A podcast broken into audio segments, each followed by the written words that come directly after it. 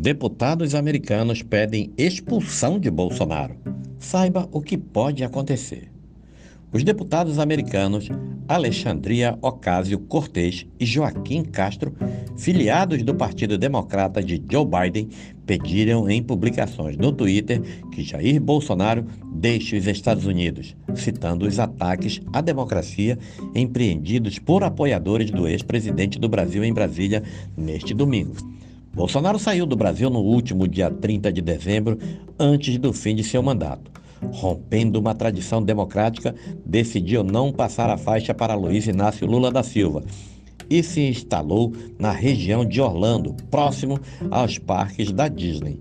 Segundo Gustavo Ferraz de Campos, Mônaco, professor titular de Direito Internacional Privado da Faculdade de Direito da USP, dois caminhos poderiam resultar na saída compulsória do político dos Estados Unidos: deportação e extradição. A extradição depende de diferentes variáveis. Mônaco explica que ele deve primeiro ser solicitado pelo Judiciário brasileiro e então encaminhada pelo governo federal ao americano, que pode ou não aceitá-lo. O professor o processo só pode acontecer caso exista um acordo específico entre os dois países envolvidos, o que é o caso de Brasil e Estados Unidos, e depende de fatores como reciprocidade de penas, explica o professor. Um exemplo da complexidade da execução de extradições é o caso do ex-presidente peruano Alejandro Toledo, 2001 a 2006. Acusado de corrupção, ele chegou a ter extradição aprovada pela Justiça dos Estados Unidos, mas ainda permanece no país. A deportação, por sua vez, é um mecanismo mais rápido e depende exclusivamente da vontade do Estado no qual o ex-presidente agora se encontra. Neste caso, a decisão não precisa estar ancorada em nenhuma premissa ou pressuposto, segundo Mônaco. Seguindo essa hipótese, caso tenha usado seu passaporte diplomático para entrar nos Estados Unidos, o ex-presidente teria 72 horas para deixar o país.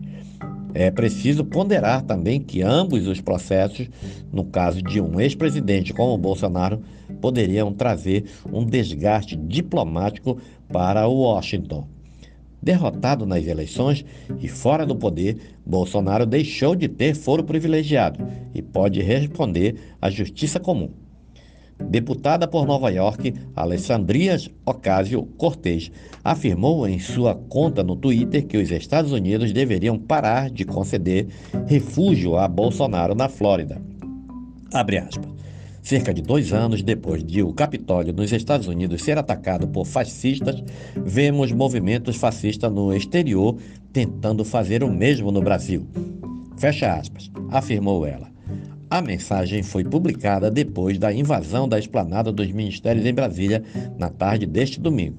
Os golpistas invadiram áreas no Congresso Nacional, do Planalto e do STF espalharam atos de vandalismos e depedrações e entraram em confronto com a PM. Mensagem semelhante à de AOC foi publicado pelo deputado democrata Joaquim Castro do Texas, também na rede social. Nela, o deputado presta apoio ao governo brasileiro e afirma que Bolsonaro não deve receber refúgio na Flórida, onde se esconde da responsabilidade por seus crimes. O ex-presidente é alvo de investigações, mas não foi formalmente denunciado na justiça brasileira. Terroristas domésticos e fascistas não podem usar a cartilha de Trump para minar a democracia, disse Castro. Os congressistas americanos foram só dois dos muitos políticos que compararam os atos deste domingo em Brasília com o ocorrido em Washington, há coincidentemente dois anos atrás. Em 6 de janeiro de 2021, a invasão do Capitólio foi insuflada por um discurso do então presidente Donald Trump, levando manifestantes a invadirem o prédio do Legislativo americano em uma tentativa de impedir a certificação da vitória de Joe Biden na eleição de 2020. O republicano e seus seguidores sustentaram até hoje o discurso mentiroso de que o pleito foi fraudado. O maior ataque recente à democracia americana foi classificado por muitos como uma tentativa de golpe de Estado e se tornou alvo de uma série de investigações do Departamento de Justiça, do FBI e do próprio Congresso. O ataque resultou na morte de cinco pessoas, entre os quais um policial.